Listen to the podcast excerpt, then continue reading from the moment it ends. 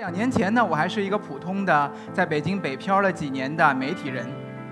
过去的两年间呢，我独自旅行，走访了四十个国家，一百三十多座城市，覆盖了五大洲。从欧洲的古堡峡湾，到非洲的大草原，从美国的大都市到玛雅的文明遗迹，甚至我还潜水探访了二战时期日本的沉没的军舰，以及墨西哥那些充满着毒气的地下洞穴。我还追随着达尔文的脚步来到了加拉帕戈斯。最后更加意外的是，我还考上了在中国只有几百人持有的单人独立的跳伞执照。旅行对我们来说，更多的可能是一场生命的修行，甚至是一个脱离母体、自我再生的过程。我觉得旅行对我来说的第一个意义就是重走青春，弥补缺憾。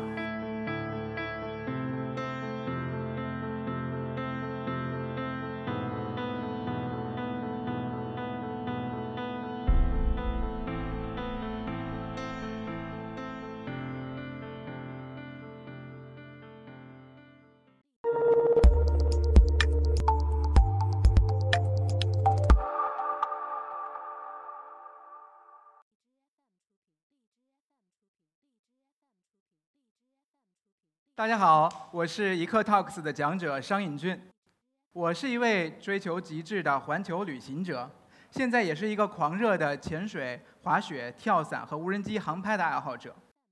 而两年前呢，我还是一个普通的在北京北漂了几年的媒体人。过去的两年间呢，我独自旅行，走访了四十个国家，一百三十多座城市，覆盖了五大洲，从欧洲的古堡峡湾。到非洲的大草原，从美国的大都市到玛雅的文明遗迹，甚至我还潜水探访了二战时期日本的沉没的军舰，以及墨西哥那些充满着毒气的地下洞穴。我还追随着达尔文的脚步来到了加拉帕戈斯。最后更加意外的是，我还考上了在中国只有几百人持有的单人独立的跳伞执照。我的很多朋友在看到我的旅行经历的时候呢，都会纳闷说：“生野啊，你是不是一个隐形的富二代，还是你突然的中了彩票呢？”当然都不是了。在这儿呢，可以折射出大家对旅行有一个偏见，就是觉得旅行可能都是有钱人的游戏。在这儿啊，我要说，旅行绝对不是有钱人的游戏，旅行更多的应该是一种人生的选择。谁不爱旅行呢？对很多人来说，旅行就是度假，就是享受，就是玩儿。没有人拒绝享受，拒绝玩儿。但对我来说，我觉得旅行不只是这些，旅行不只是花钱，不只是消费。旅行对我们来说，更多的可能是一场生命的修行，甚至是一个脱离母体、自我再生的过程。为什么这么说呢？每当我们走出家门，来到一个陌生的地方，我们远离了我们熟悉的人、熟悉的物。熟悉的文化、语言、经验和环境，我们来到一个陌生的、完全未知的地方，一切对我们来说都是新的。大家觉得我们那个时候是不是像一个呱呱坠地的婴孩儿？所有的东西都要从头学起，从头认识。所以我觉得旅行对我们来说就是一场重生，就是一个脱离母体的过程。我呢，出生在新疆。小的时候，九岁那年呢，我很幸运啊，跟着父母呢坐了几天的火车来过一趟北京，那是我第一次出远门儿。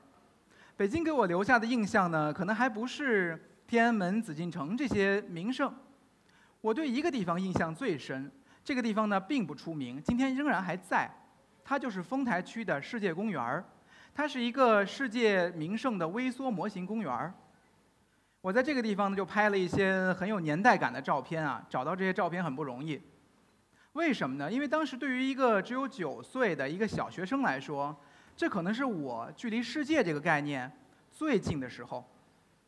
之后我做了什么呢？我上大学毕业之后来北京北漂，和所有的北漂一样，每天工作、上班、加班。那个时候想的更多的只有一件事情，就是怎么在这个城市生存下去。所有的诗和远方，所有的星辰大海，好像都抛到了脑后。直到两年前，我突然发现我快要三十岁了。我站在一个人生选择的节点上，我是不是应该给自己做一些新的选择呢？这个时候呢，很多人都会面临两种情况。因为工作了这么多年，至少也有一些积蓄。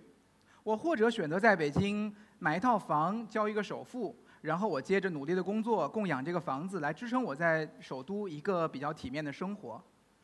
我是不是还有另一种选择？有的时候我在想，我在这个尚且还可以自称是青年的年纪，是不是可以做一些疯狂的事情呢？我是一个八零后啊，我们八零后其实不是特别的幸运，因为我们小的时候这个国家没有那么的发达，我们还没有太多的机会能够走到外面去看一看。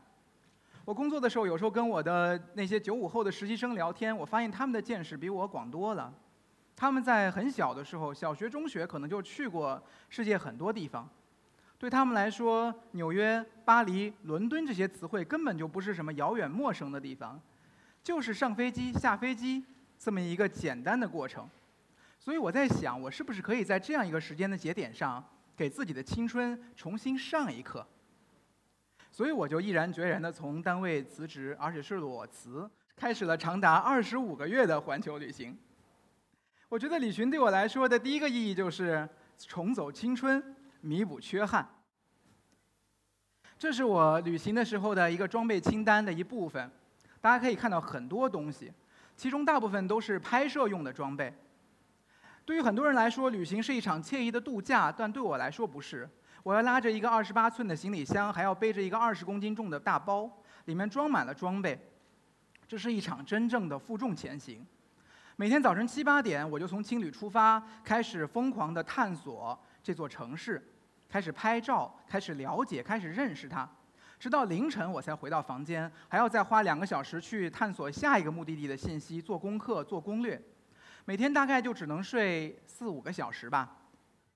这是我在去年用了一百天探索欧洲的时候的路线图，可以看到打卡的地点非常的密集，很多时候经常是一天就要挪一个城市。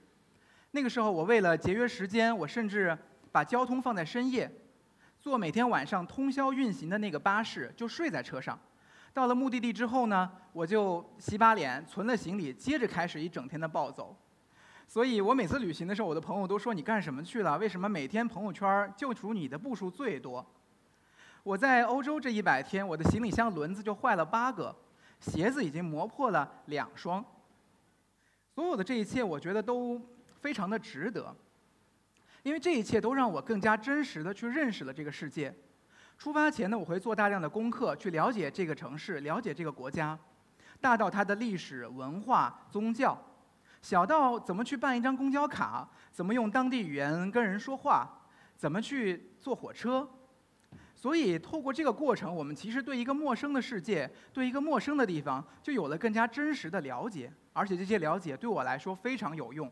我借助这些功课，可以综合的把这些地方的公共交通工具组合起来，便于我完成我自己的路线。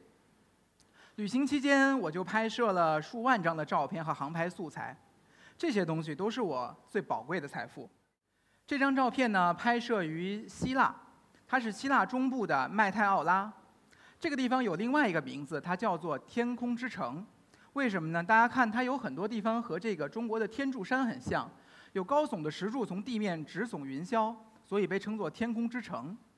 五百年前呢，一群隐修士来到这里，在不通路、不通水的情况下，把二十四座修道院建在了这些石柱的顶端，并且在这个地方苦修。所以，当我们感慨大自然鬼斧神工的同时，是不是也会想，信仰的虔诚、信仰的力量是多么的伟大呢？加拉帕戈斯是一个距离南美洲大陆还有一千公里的孤悬海外的火山群岛。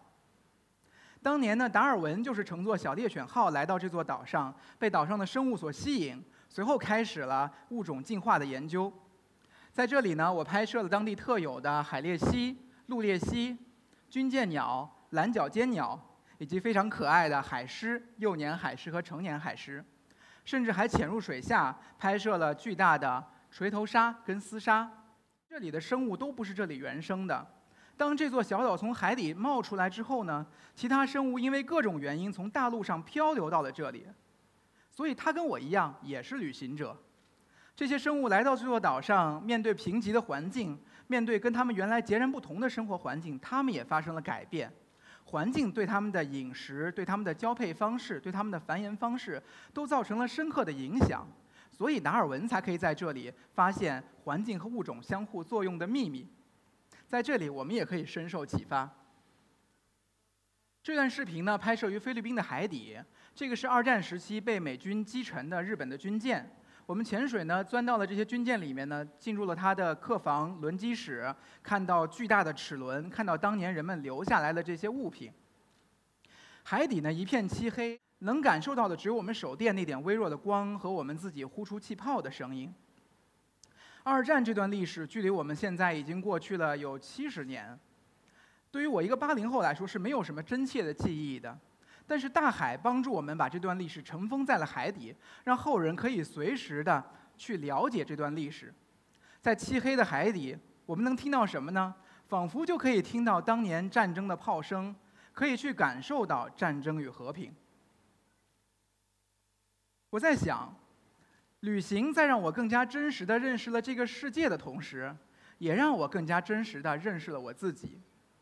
两年前，我开始旅行，那么一年前，我做了我整个旅行当中最疯狂的一件事情，我去参加了一个跳伞培训。我并不是一个爱冒险的人，但是我很想让我自己试一试，我敢不敢从一万三千英尺的高空一跃而下呢？之后，我第一次站上飞机，拉开舱门。外面是一万三千英尺高空凛冽的寒风，我当时是有点懵的。我希望自己能够晕过去或者醉倒，但是不可能，因为太冷了。我还是非常清醒，在没有任何迟疑和犹豫的情况下，大脑一片放空，松开手，把自己从机舱里扔出去。当我离开机舱三秒钟之后，我觉得一切都归于了平静，我再没有恐惧，再没有任何的犹豫。我就像一只鸟一样在空中飞翔，甚至呢，可以说我好像是在空气当中游泳，大地就在我的脚下。我的很多朋友跟我说：“你后悔吗？你是不是太疯狂了？今年你三十岁，一个三十岁的人在首都，什么都没有，没有工作，没有买房，那么你会不会觉得你的人生比别人缺憾了很多呢？”我的想法正好相反，因为我在用我自己的方式。去致敬我自己那颗热爱世界、探索未知的好奇心，用那些所有的代价换来这颗好奇心的满足，我觉得是非常非常值得的一件事情。前两天呢，我在整理照片，就从我所有的照片里面呢翻出来了这么几张看似平淡无奇的留念相，但是为什么我会有特别的感触呢？把它和我二十年前在世界公园拍的那些照片并列放在一起的时候，我想大家就能明白我当时的心情了。我发了一条朋友圈儿，我说啊，我二十年来的愿望清单就这么实现了。对我个人来说，就是巨大的一步，是我的好奇心、我的欲望膨胀到极点的那一刻。各位朋友们，你们有深藏二十年的愿望清单吗？我们都有这样一个梦想。